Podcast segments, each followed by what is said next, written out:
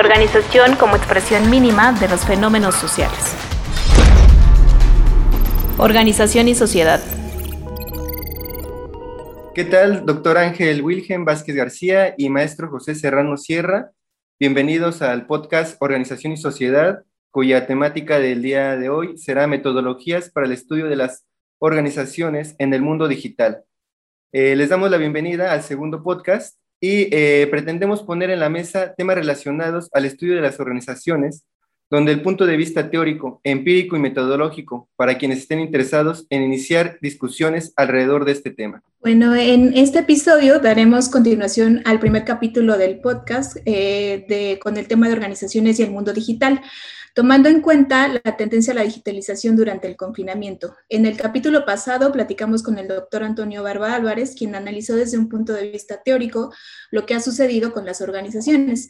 En este caso, eh, hablaremos de las metodologías en las organizaciones, los retos en el confinamiento y daremos un ejemplo de una de ellas, que es la etnografía digital.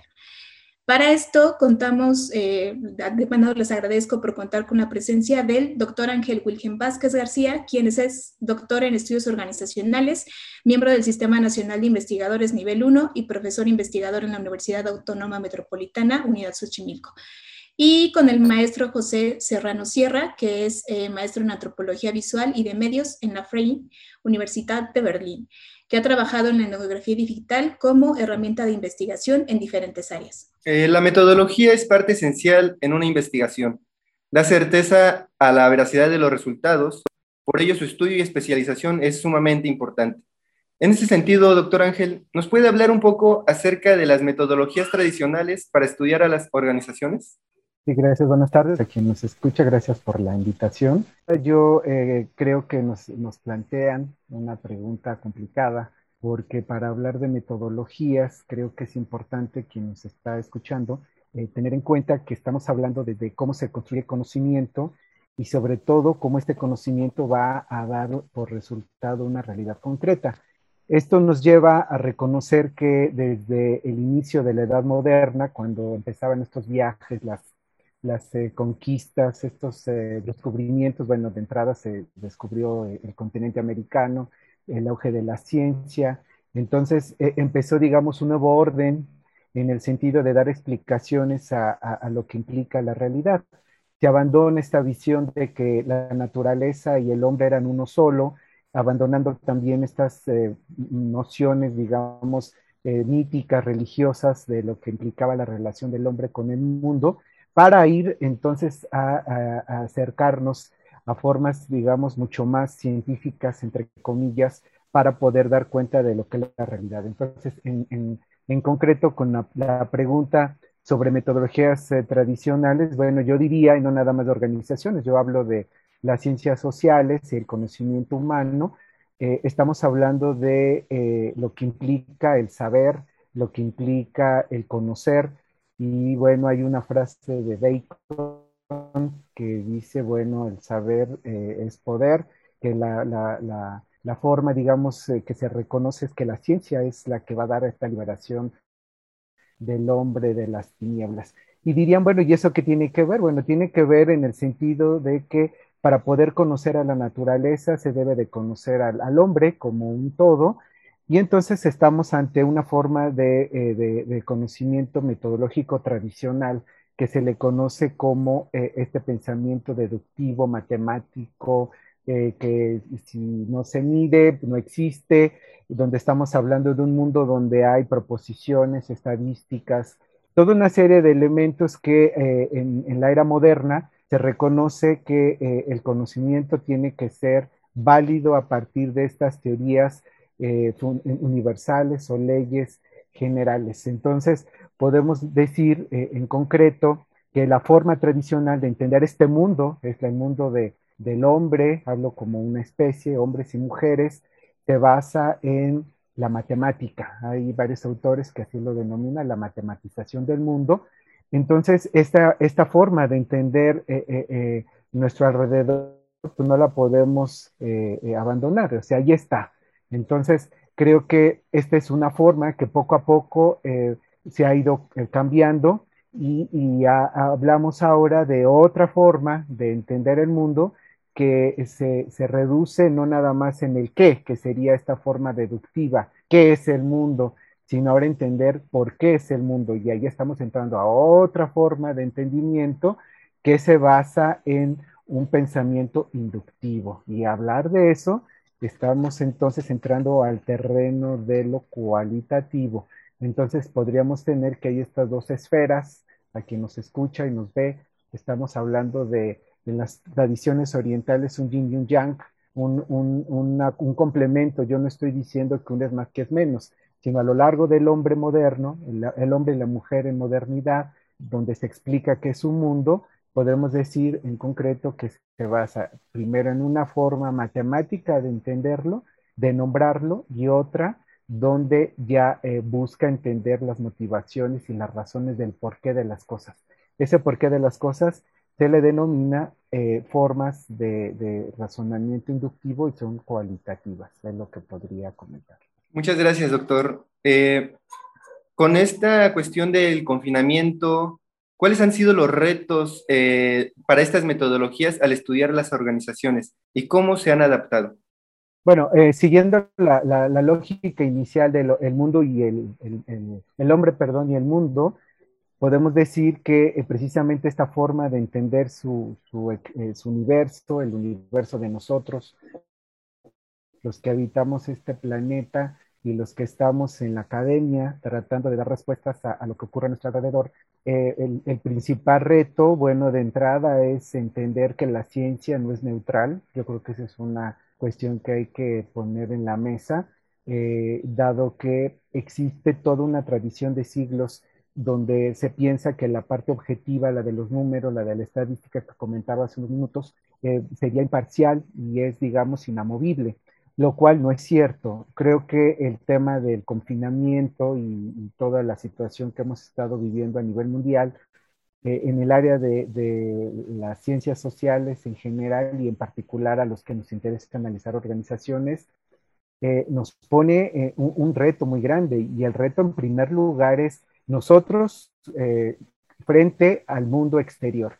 Por eso en la primera pregunta que, que, usted me hacía, yo planteo que, que, es muy importante reconocer que esta visión matemática no la vamos a quitar. Dicen los antropólogos, yo no tengo esa formación, pero ellos comentan que eh, nosotros clasificamos. Entonces es una cuestión innata nosotros clasificar, eh, tasar eh, y, y, esta cuestión ahí está, pero en, el, en, el, confinamiento por esta época, digamos, hablando, esta época de, de, crisis sanitaria y en concreto en la investigación, creo que nos pone un, un tema muy serio. ¿Cuál es el tema muy serio? Que no podemos generalizar que tenemos que reconocer que aún la objetividad tan famosa de la ciencia es relativa, que no todo lo medible puede ser universal y que es importante ahora entender, creo con mayor razón, la comprensión de los contextos. Yo creo que esa es una cuestión que ya estaba antes de la pandemia, pero ahora en la pandemia, en concreto en la investigación, es muy importante nosotros eh, tener en cuenta el, el papel de quien está investigando bajo qué lentes lo hace y hacia dónde se va a ir, ya sea por estudios de extensión que buscan generalizar, buscan medir y que vuelvo a repetir, no estoy diciendo que sea uno válido, otro o inválido, sino más bien darnos ahora, eh, digamos, eh, en cuenta que existe un panorama donde podemos hacer estudios con profundidad y esta profundidad nos puede ayudar a entender eh, un fenómenos, categorías de significado y reconocer, yo creo que es el primer reto, que la ciencia no es inocente, y lo vemos con las vacunas.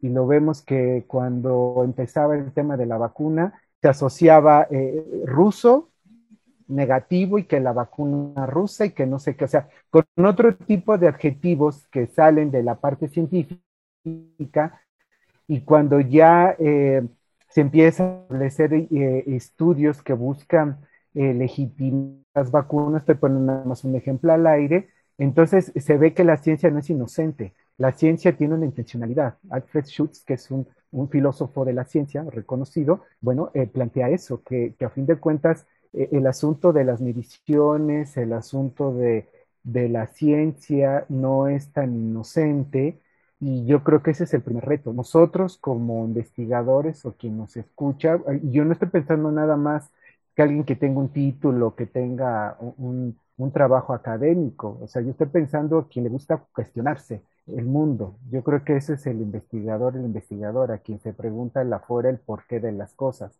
Entonces, en concreto, yo creo que eso es que, que debemos nosotros reconocer que el mundo que está afuera no es del todo como pensamos que, que era a partir de las categorías que teníamos pensadas, ¿no? Podría decir de manera general. Gracias.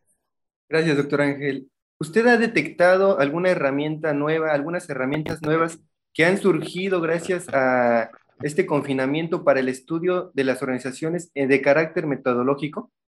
Sí, yo creo que precisamente tomando estas dos preguntas que, que, amablemente eh, formularon, creo que eh, la principal herramienta para quien está haciendo una investigación o se está haciendo preguntas está ligado con la calidad de información que uno busca para poder responder estas preguntas. Nosotros como personas nos hacemos preguntas que a veces las consideramos inocentes, a veces en las aulas se piensa y se dice, voy a hacer una pregunta entre comillas tonta, así a veces se dice cuando uno tiene una inseguridad. Yo siempre digo, no hay ninguna pregunta ni inteligente ni tonta, más bien es la pregunta. Aquí el tema es cómo yo voy a responder la pregunta. Entonces, en concreto, ¿qué herramientas metodológicas podemos ver ahora, bueno, de, entrada, el papel que tiene el trabajo de campo. Y este trabajo de campo, ¿cómo me va a permitir acercarme al otro? Porque para poder responder las preguntas necesito al otro. Yo no me puedo responder las preguntas porque caería en una categoría que, bueno, realmente necesito del otro que me podrían calificar de loco, ¿verdad? diría, bueno, se está hablando y contestando solo. Para que yo pueda existir, ustedes me están preguntando y establecemos el diálogo. Entonces, en el confinamiento, ¿Cuál es el desafío? Bueno, ¿cómo me acerco al otro cuando estoy aislado, estoy aislada? Y yo creo que eh, el Internet, como este medio que tenemos ahora digital, se ha convertido en una poderosa herramienta, pero es solamente una herramienta para acercarme al otro y hay ahora aplicaciones como esta que estamos ahora, están distintas, hay distintas aplicaciones de, de, de tecnologías de información. Pero yo creo que eso no es suficiente. Yo creo que eh, en, términos de las herramientas es muy importante saber quiénes son a los que yo les pregunto y no estoy pensando nada más en personas. Tiene que ver desde la eh, forma en la cual yo voy a reconstruir ese mundo que está allá afuera y ese mundo se basa en teoría y caemos en algo que, que seguro nuestro buen amigo José eh, nos puede decir que es el tema de la comunicación y la calidad de la información. Yo creo que ese es un gran, un gran desafío. cómo nosotros podemos validar estas, este tipo de información que está ahí. Y es una paradoja, estamos en la era de la información, pero también estamos en la era de la desinformación, donde abunda eh, el miedo, donde abunda las cadenas, donde ya porque piensas que alguien se viste con una bata blanca, ya, ya es confiable. O sea, toda una serie de elementos que están ahí, de, eh, digamos, yo diría hasta de, performativos, donde hay una actuación. Entonces nosotros los que estamos de este lado eh, y quien nos escucha debe de también ser crítico y darse cuenta que, bueno, no todo lo que, lo que brilla es oro, diría, ¿no? Eh, a veces uno piensa que, que puede, puede parecer verídico, pero a veces no. Entonces, ¿cuál es la herramienta? saber cuáles son eh, este tipo de fuentes de información y cuáles son bases de datos, software especializado que ahora ya se ha desarrollado, la, tecnología ya nos, nos ha rebasado en ese sentido. Eh, hay muchas, muchas plataformas y software de, libre acceso que nos ayudan precisamente a entender, creo que el gran desafío, cuáles categorías para poder entender ese mundo que está allá afuera. Y la otra, aproximarme a fenómenos que principalmente no pensaba que podrían ser relevantes. Entonces, eso nos lleva a entender que la pandemia como un periodo histórico, yo siempre les digo a mis alumnos, yo no me imagino cómo se podría eh, escribir este periodo histórico que estamos viendo en 100 años, ¿verdad? Así como se pensó eh, a principios del siglo pasado, cómo se escribiría o se va a escribir este, este periodo. Y yo creo que eh, este periodo se, va a escribir de entrada con el papel de la tecnología y también con eh, el asunto de las fuentes de, información y, ligados precisamente a, trabajos explicativos multidisciplinarios. O sea que no nada más tienen una sola fuente, sino tenemos que tener distintos eh, frentes para poder dar respuesta a esas preguntas. Yo creo que de entrada ese es un, problema, ¿no? Y, cómo podemos eh, resolverlo, ser creativos. Yo creo que esa sería como la primera herramienta, la creatividad como una herramienta para que esos lentes, así como los que yo traigo de estas gafas, eh, puedan tener distintas lentillas y al cambiarlas puedan dar distintas respuestas a distintos niveles eh, de, fenómeno, ¿verdad? Que yo estoy viendo. Eso podría decir de entrada. Bien, muchas gracias.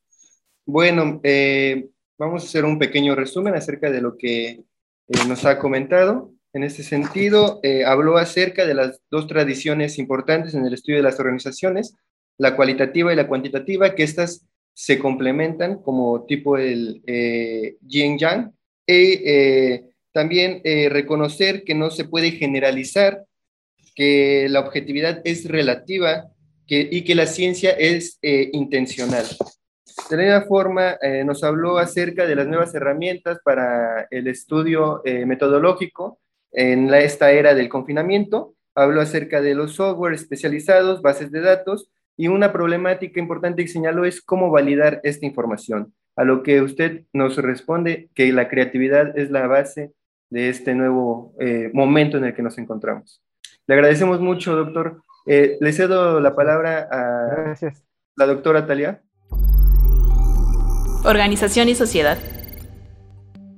Bueno, pues tomando un poco en cuenta todo lo, lo, que nos ha comentado el doctor Ángel sobre las formas en que se ha trabajado la metodología, eh, durante el confinamiento y algunas de las eh, ejemplificaciones que nos hacía y la introducción de estas herramientas, de los software, de las herramientas digitales para poder acercarnos a los contextos y hacia nuestros objetos de estudio, pues eh, aquí José nos va a ayudar a explicarnos qué es la etnografía digital y cómo podemos realizarla. Nada, primero, muchas gracias por invitarme con esta forma de, de repensar la investigación en términos de eh, qué podemos utilizar dentro de lo que tenemos para llegar a un objetivo. ¿no? Eh, un poco ese ha sido también el camino de la etnografía. Eh, les traigo una, una, pequeña parte de, de una definición, digamos, no, no, soy muy amigo de definiciones, pero esta me gusta justo por su amplitud, de qué es para Karen O'Reilly, profesora de, de la Universidad de Loughborough de Inglaterra, que justo en el, texto de Sarah Pink y otros autores sobre la etnografía digital inician con esto y creo que es muy importante. Dice, la investigación inductiva, es una, etnografía es una investigación inductiva iterativa cuyo diseño evoluciona a través del estudio basada en una serie de métodos que reconoce la función de la teoría y la del propio investigador y considera que los seres humanos son en parte objetos y en parte sujetos. Entonces, básicamente la traigo eh, para dar inicio, digamos, a, esa explicación de qué es la etnografía digital, que, que un poco spoiler, no hay una definición de qué es la etnografía digital. Eh, ya, ya voy a andar un poco en eso, pero sí podemos empezar a encontrar algunos links de, de, de qué podría ser, ¿no? Entonces, en este sentido voy a desglosar un poco esta definición diciendo un poco que, que la parte itera, bueno, inductiva primero, como decía el doctor Ángel, eh, eh, en su intervención es muy importante porque es una forma de aproximación al conocimiento eh, un poco diferente en términos de, de, de, cómo desde, desde, desde el lugar es que empezamos a, a, descubrir la información, pero por otro lado iterativa, eso quiere decir que literalmente vamos navegando, ¿no? Y, y, creo que casi que sirve como metáfora para lo que está sucediendo hoy en día, y es navegamos en la información para poder entender dónde están esos puntos de contacto que nos sirven dentro de nuestro objetivo de investigación. Eso quiere decir que, como dice también la definición de, O'Reilly, eh, es un diseño que, que, evoluciona y que cambia, es decir, que, que vamos descubriendo en ese navegar. Y hay que le sumamos, por supuesto, la parte teórica, pero también la parte, digamos, de campo, de, de, de ir descubriendo en ese navegar esa información que nos, que, nos, que nos va interesando y que vamos descubriendo. Y por último, y, creo yo, o, para mis estudios lo que he hecho más importante, el tema de la relación de, eh, del investigador como sujeto, pero también como objeto. Es decir, eh, nos investigamos en la medida en la que eh, vamos navegando ese, ese, mundo de conocimiento, casi que eh, somos parte de esa investigación y nos vamos viendo o somos o, nos ponemos esos lentes a partir de los cuales entendemos no el fenómeno, sino nuestra interpretación de los fenómenos. Eh, un poco pues ya, eso digamos que en términos globales, pero ya bajándolo exactamente a qué sería entonces esa etnografía digital, básicamente lo dice eh, Edgar Gómez y es, eh, digamos que ese análisis, y pongo entre comillas lo digital, es porque nos vamos a preguntar sobre eh, temas relacionados con esta interacción con lo digital. Es decir, la podemos ver como objeto, como método o como campo. Entonces, en ese sentido, podemos, digamos, como objeto puede ser una pregunta que esté relacionado con este tipo de interacción, ¿no? También como a modo de ejemplo, eh, no sé, eh, este intercambio que estamos teniendo a través de una pantalla, si el internet falla, eh, si me oyen o no me oyen bien, etcétera, son, son temas que están relacionados más con esas preguntas sobre la interacción, sobre lo digital como objeto. Como campo, digamos que puede ser esa iteración, ese recorrido, digamos que el campo sería lo digital, que es otra de las aproximaciones etnográficas, eh, de lo que se llama la etnografía virtual em, y como método, ¿no? tenerlo como esas herramientas de investigación que es eh, justamente, digamos, de lo, que, de lo que venimos a hablar en este momento. Pero no podemos desligar las tres, ¿no? Eh, lo digital se vuelve las tres al mismo tiempo, porque en la medida en la que, digamos, nuestra metodología sea, digamos, veamos la etnografía como método, dentro de lo digital, también tenemos que preguntarnos eh, por estas interacciones. Que nos preguntamos o nos cuestionamos sobre lo digital, bien sea, como les decía, como objeto, como campo, como método, sumaría una, una adicional, es como producto. ¿no? Eh, muy interesante, por ejemplo, sobre todo desde la academia, si, si, cómo generamos esas investigaciones, cuál es el producto final de nuestras investigaciones, a qué público llegan, cuál es el acceso, tienen si no lo tienen. Y eso también tiene que ver con lo digital, sobre todo ahorita que, producimos mucho contenido de digital, bien sea un podcast, bien sea un video, bien sea un, artículo, qué sé yo. Entonces, para, para, resumir un poco, la etnografía digital eh, se puede ver como objeto, como método, como campo, preguntándonos específicamente sobre esa o cuestionando eh, el, el, carácter digital eh, de este navegar para llegar a responder a ese objetivo de investigación final. Eh, esto es como una breve introducción eh, a, qué es la etnografía digital, un poco para que los que nos escuchan se que quieran acercarse a este tema, que busquen algunas herramientas para saber cómo realizar sus investigaciones ahora en el confinamiento. Es una, digamos, es una forma de hacer investigación que ya se realizaba antes del confinamiento, pero que en este momento puede ser una forma en que puedas eh, generar vínculos con, el, con lo que estás investigando, con poder realizar esa, eh, ese análisis de lo que quieres eh, investigar, ¿no? y tomando en cuenta esto, digo, dentro de la respuesta que nos dio José, ya nos mencionaba algunos autores, pero ¿a qué textos podrían acercarse que, para poder realizar una etnografía digital quienes nos estén escuchando?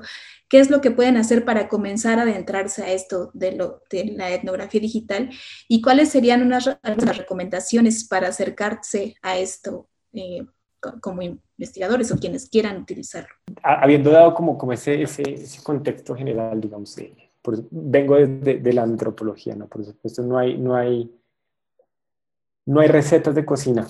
Eh, dice justo Edgar Gómez y comparto con él que no, no hay un paso a paso, sin embargo, eh, dentro de, la investigación eh, específicamente de la etnografía digital, eh, sí podemos definir unos, unos dice Sarah Pink, y ahí voy mencionando algunos otros autores, unos, unos temas que se pueden y otros que no se pueden hacer. Ellos dan como ciertos, ciertos parámetros, no, no llamemos pasos, pero sí algunos parámetros. Básicamente en, en su texto Etnografía Digital, que desarrolla Sara con, con Sara Pink con algunos otros colegas. Y en este texto, digamos que plantean cinco, cinco puntos eh, esenciales, ¿no? El primero es eh, la multiplicidad, ¿no? Que tiene que ver que, que, hay una, que hay más de una forma de hacer etnografía, es decir, eh, a partir de ese objetivo de investigación, y como decía el doctor Ángel, es la creatividad entra a jugar ahí y, hay varias formas de podernos acercar al problema de investigación. Por otro lado, hablan del no digital centrismo. Esto básicamente lo que quiere decir es que eh, el objetivo no es el medio, el objetivo no es lo digital como, como, como objetivo único, es decir, tiene que haber algo que trascienda. Lo, digital, eh, eh, como hablábamos, es un campo, puede ser un objetivo, pero un, objetivo que dentro de la investigación social debe ir más allá de, que les digo yo, de entender Facebook, de entender Instagram. E, eso es, digamos, como un fenómeno social eh, los jóvenes eh, en sus, eh, no sé, relaciones interpersonales y cómo media Instagram en, en, ese, en ese intercambio, digamos, por, por, poner un ejemplo aquí rápido que me acaba de ocurrir. Es un, es un fenómeno social que a través de lo digital le, agrega o le, da como otra, otro matiz. ¿no? Em, otro tema que, que, que, plantean es la apertura, es decir, eh, el lugar, ¿no? El lugar, y, esto más desde la tradición eh, etnográfica, antropológica casi, el lugar es ir a un sitio y entender el sitio. en, este sentido, el lugar se, se amplía y, lo, importante es, como les decía al principio, navegar eh, esos lugares y entender los puntos de conexión. Eh, Edgar Gómez tiene, tiene, tiene un, texto también muy interesante, lo recuerdo que mi memoria es, es terrible es, es, una, es eh, la etnografía celular una aproximación a la etnografía digital. Entonces, él plantea dentro de, de, esta, de esta propuesta de las células, eh, conexiones y entender esas células como, eh, no sé si llamarlas temáticas, pero como temas a investigar que se empiecen a conectar. Entonces, parte del etnógrafo, entender esas células que llama él, les invito a, a leerlo, creo que lo entenderán mejor, pero poder generar esas conexiones. Eh, y que nosotros como etnógrafos navegamos en esas conexiones. Otro tema muy importante es el tema de la reflexividad y toda la parte ética, ¿no? Eh, y, ahí me centro también en, lo digital, es decir, eh, como, como, como, espacio, como campo. Es decir, es un espacio en el que podemos obtener información de la cual nuestros sujetos o, las personas que hacen parte de nuestro estudio, no siempre son conscientes que nosotros podemos acceder. Eh, en ese sentido es muy importante ser em, muy abierto, muy em, como eh, ser consciente de cada paso que damos y de la información que recolectamos, cosa que las personas a las que estamos investigando sean conscientes también el tipo de información que estamos recolectando. ¿no? Entonces, eh, esta parte ética de poder volver al estudio, de poder analizar sobre, sobre la información que obtenemos es muy importante. Es decir, si vamos a entrar en un perfil de una persona, vamos a sacar información de ese perfil, hay que ser conscientes o, o, transmitir a esa persona lo que estamos haciendo y por supuesto, antes de eso, preguntarle si, está de acuerdo o no. Eh, y por último, el, el, tema de la heterodoxia, es decir, eh, siempre, siempre estar en desacuerdo con los principios de una doctrina. Es un poco lo que entendí yo. Es decir, las reglas están hechas para romperse. Entonces, eh, siempre crear nuevas cosas, eh, entendiendo sujetos con nosotros mismos, poder crear sobre lo que ya planteamos. Entonces, si pensamos hacer unas entrevistas, llegamos al, al, momento de la entrevista y nos damos cuenta que esta interacción a través de la pantalla no está siendo útil para, para obtener la información que, que necesitamos, tenemos que ver otras formas, eh, ver si eh, otros métodos pueden ser posibles y eso es parte también de, de, que, la, de que la investigación vaya siendo o se, sea susceptible a modificación en el proceso. Pasándonos en esos cinco, eh, digamos, digamos que la, doctora Karina Bárcenas nos da una, una, visión un poco más digamos que aterrizada de, la etnografía digital. Y ella plantea estos cinco pasos, digamos que si queremos un poco, eh, si, es, nuestra primera aproximación a este tipo de, temas, la etnografía, ¿no? Pues tiene toda una tradición, pero, pero digamos, si, si, queremos hacer algo un poco más concreto, ella plantea lo siguiente. Primero es definir un objetivo.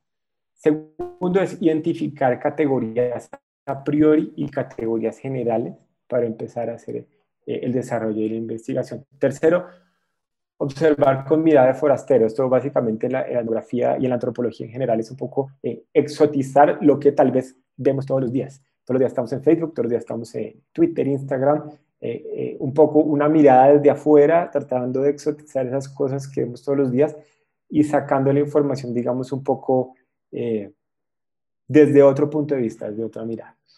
El cuarto punto que plantea es elaborar y poner a prueba un, guion de observación, es decir, plantearnos unos parámetros para empezar a hacer esa observación, en dónde, cuándo, quiénes. Eh, como les digo, esto es susceptible siempre a, cambios, digamos que por favor que no sea una camisa de fuerza. Eh, y, y eh, como quinto punto, pues, establecer, establecer los resultados, qué datos vamos a obtener, qué información, rasgos, eh, y cierro pues un poco diciendo, las reglas están para romperse y, la creatividad es lo que tiene que florecer en el momento de la investigación. Como un poco como recapitulando lo que nos decía José, eh, esto de la etnografía digital y digo también como lo decía el doctor Ángel, en general cualquier tipo de metodología requiere de mucha creatividad, en específico de la etnografía digital. Eh, aquí un poco hacemos la, digamos, Creo que en el momento que estamos ah, para realizar una investigación o cuando estamos en estos procesos diarios de investigar, o como decía el doctor Ángel, de que todos somos, podemos ser investigadores, eh, vamos partiendo de una pregunta, vamos partiendo de qué es lo que queremos saber y a partir de eso reconocemos qué es lo que queremos hacer, ¿no? ¿Qué, ¿Qué, herramientas o qué metodologías necesitamos? Esto que nos decía José, pues son algunos de los parámetros que se, o algunos digamos, luces que nos pueden dar. Sabemos que no hay un lineamiento no hay reglas, no hay pasos, pero que nos pueden invitar a explorar eh, este tipo eh, de metodología de la etnografía digital, sobre todo en estos entornos que estamos viviendo actualmente, ¿no? Eh, y que nos dan pauta a hacer, pues, diferentes formas, diferentes formas de investigar. Organización y sociedad. Eh, tomando en cuenta esto que nos decía José, eh, le, quisiera preguntar también al doctor Ángel, eh, bueno, ¿qué, se recomienda en la aplicación de esta y otro tipo de metodologías, digamos en general, pero en específico en el confinamiento? Yo tantito voy a hacer un pequeño paréntesis, lo que comenta José es muy interesante precisamente porque él de alguna, yo así lo veo, de alguna manera nos ilustra las distintas posibilidades que, existen para poder eh, plantear una herramienta. O sea, la herramienta no es otra cosa más que, imagínese quien está escuchando que usted va de estas tiendas donde venden cosas de herramientas tipo Home Depot, bueno, depende de dónde esté, ¿verdad? De donde estas grandes eh, superficies donde hay herramientas de todo tipo. Entonces, eh, bueno, no es lo mismo que usted vaya a preparar una bebida y tiene aquí a, nuestros este, queridos amigos, los, eh, los, colombianos, las colombianas, un tinto, perdón, café. Entonces no es lo mismo armar un, café de olla, que es más mexicano el tema con el piloncillo, la panela, como le llaman allá, o eh, preparar eh, un agua de horchata o preparar una bebida con alcohol. Entonces a lo que quiere llegar es que bebida es la misma, pero el asunto es qué es lo que se le agrega para hacer la diferencia. Y en esta diferencia tiene que ver mucho algo que comentaba José, que es la intencionalidad. Yo creo que la intencionalidad de quien está haciendo la investigación, está haciendo las preguntas, es un asunto muy importante porque eh, yo sigo insistiendo, eh, al menos en mi caso, en este año y lo que llevamos en esta realidad que nos está tocando vivir, y con eso voy respondiendo eh, a, la doctora Ponce. Eh, creo que la, principal recomendación, yo no estoy pensando eh, en, los libros, no estoy pensando en el afuera, yo estoy pensando en quien, a quien le interesa hacer una investigación, en el caso ya de alguien que está vinculado a, una institución, licenciatura, pregrado, posgrado, ¿verdad? como como lo, lo ubiquemos en un nivel académico, está vinculado a, nosotros como investigadores o investigadoras.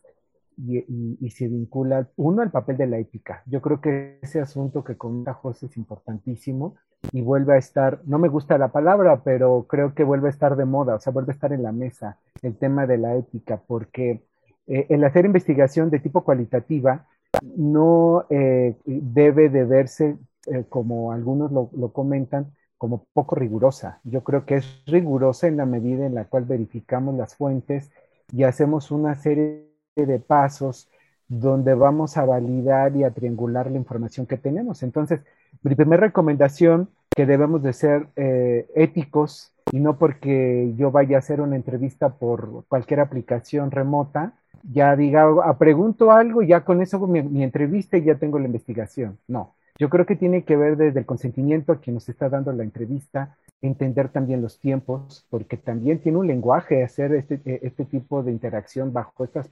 aplicaciones.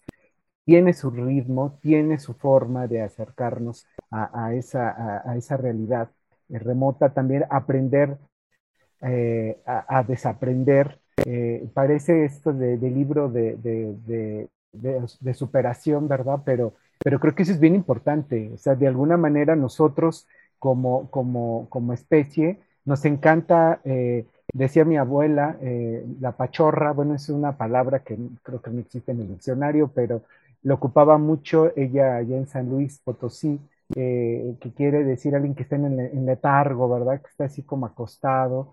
Y yo creo que a nosotros pues, nos gusta este estado de confort. Y cuando nos vienen cosas nuevas, como ahora lo que tenemos enfrente, pues realmente nos cuesta trabajo a, rearriesgarnos. Y yo creo que ese es otro asunto que yo recomiendo. Arriesgarse no implica aventarse sin ningún tipo de límite, más bien implica arriesgarse o aventarse en un sentido, digamos, muy coloquial, pero sabiendo por qué se está haciendo. Yo creo que esa es una recomendación y yo también insisto eh, a mis alumnos, a mis alumnas, que cuando uno hace una investigación hay una parte de nosotros que está ahí reflejada. O sea, si yo hago un trabajo de investigación, hay algo de Ángel Wilhelm que está ahí reflejado. Y seguro estará algo de José y de Eric y de Talías. Hay algo de nosotros que a veces no lo queremos manifestar y no tenemos por qué hacerlo, pero a lo que quiero llegar es que cuando nosotros eh, eh, nos cambian la jugada, como ahora estamos, no pensemos que nada más hacer entrevistas por Zoom es hacer trabajo, eh, digamos, en nuevas condiciones de, confinamiento. No, yo creo que está ligado también a, a, adaptarnos y a romper un poco este paradigma tradicional. Por eso comentaba lo de las bebidas, oír estas tiendas de las herramientas de repente hay una herramienta que me va a ayudar para obtener un dato, acercar una realidad que yo no consideraba relevante. Eh, se está eh, ahora haciendo un gran esfuerzo por, por darle el papel que tienen las redes sociales como un mecanismo de comunicación que nos permite entender y acercarnos a realidades que, que realmente en su momento no se tomaban tan en cuenta. Un ejemplo es el Twitter, que, o otras, ¿eh? digo nada más esta, pero creo que es interesante ver cómo estos espacios donde en algunos eh, eh, se, se, escudan en, en, seudónimos, en avatares, en, en, máscaras, ¿verdad? sale también la parte más oscura del ser humano. Y ahí hay algo, ¿eh? O sea, no, no, yo no invalidaría nada, ¿eh? O sea, yo creo que nada de lo, nada de lo que es humano, como dice el lema de la, de la Universidad Iberoamericana, tiene que ser ajeno a nosotros. Tenemos que atender estas nuevas formas de comunicación, porque a fin de cuentas se están produciendo información y datos. Entonces, eh, mi recomendación para no alargarme, otra que yo también eh, hablo en primera persona, pero tal, tal vez alguien de los ciberescuchas, porque ya no son radios, escuchas, no sé cómo se les llame, ¿verdad? Antes era el radio, ya el radio desapareció, pero ahora veo que, eh, que hay, una, hay, una, hay una explosión de los podcasts. ¿Por qué ahora la gente prefiere escuchar también? Y antes ah, hablo de las abuelas, decían las abuelas, yo hago la limpieza con la tele prendida, me gusta escuchar eh, yo este, estoy leyendo y pongo algo para no estar solo, sola, ¿no? Y que ahora estamos viendo, hay, un auge de los podcasts, estamos viendo auges también de, webinars, de información, que ahí está, y esa es otra recomendación. Hay que acercarnos a estas redes. Eh, yo en YouTube he encontrado joyas de seminarios, de conferencias que yo sería, digamos, este, no humano para poder transportarme de Holanda a, Estados Unidos, a, Argentina, en, nada más con dar un clic. Me refiero a, a las que organizan, a los conferencistas. Yo creo que eso hay que aprovecharlo. Yo creo que hay que perder un miedo y no minimizar nada de lo que estamos viendo. Entonces, creo que cuando digo hay que aprender a, desaprender, también eh, nos pone eh, a nosotros a, pensar que, bueno, las, las plataformas están ahí y hay otros tipos de información que nos van a ayudar a, poder dar respuesta a esas preguntas. Yo hoy sigo insistiendo, eh, las preguntas son importantes en la medida que uno sepa cómo yo las voy a responder y no es una vía. Hay que tener distintas vías, siempre hay que dudar. Es más, quien me está escuchando no crea lo que les estoy diciendo. Digan que soy un farsante, que nada más estoy inventando las cosas, porque eso de alguna manera espero que, provoque la duda, que provoque eh, eh, eh, profundizar, porque algo que me preocupa, y esa es otra cuestión que no es recomendación, pero yo recomiendo lo que no deberían de hacer, quedarnos nada más por los encabezados, como dicen los comunicólogos, ¿verdad? estamos en esta era de la rapidez, que entre menos letras, mejor. Y, creo que hay que ser más tradicionales y hacer el ejercicio por, por, eso. Les decía en la primera pregunta que me hizo el doctor González, tratar de profundizar en la medida de lo posible, no quedarnos nada más por la, por la, eh, por, la parte de, superficial, por las ramas, ¿no? Yo creo que es importante ir un poco a profundizar y yo creo que esa, esa sería mi recomendación, mi recomendación final, porque realmente la realidad humana es tan compleja y lo que uno vaya a responder con alguna de las preguntas es una partecita de tantas cosas que están a nuestro alrededor. Sería lo que yo podría comentarles. Gracias por la pregunta. Sí, gracias a usted. Eh, bueno, pues sí, eh, creo que la idea principal de este capítulo en especial era como poner sobre todo el, carácter de la importancia de la metodología y cómo incluso desde diferentes, eh, de otras diferentes ciencias sociales podemos explicar esto, ¿no? Incluso en este caso desde la etnografía, desde la antropología, ¿no? Cómo podemos usar esas herramientas incluso en el, estudio de las organizaciones bueno, pues eh, les agradezco mucho su participación. Espero haber dejado muchas dudas en las personas que nos escuchan, que creo que es lo que va a generar. Eh, también acercarse eh, a la etnografía digital como una forma de investigar, que consulten un poco esta información. Y pues muchas gracias a quienes nos escuchan, a nuestros invitados por, por esta conversación. Así es. Creo que fue muy gratificante sus participaciones. Eh, me llevo igual muchas tareas, investigar más sobre la etnografía digital, que parece un trabajo bastante arduo y bastante complejo, pero es lo que hay, ¿no? Eh, es lo que se tiene que hacer porque eh, las organizaciones van para, para este, esta forma digital. Y bueno, pues muchas gracias a los dos. Son excelentes ponentes y bueno, no solamente eso, me despido. Gracias. Gracias. Eso todos. La organización como expresión mínima de los fenómenos sociales. Organización y sociedad.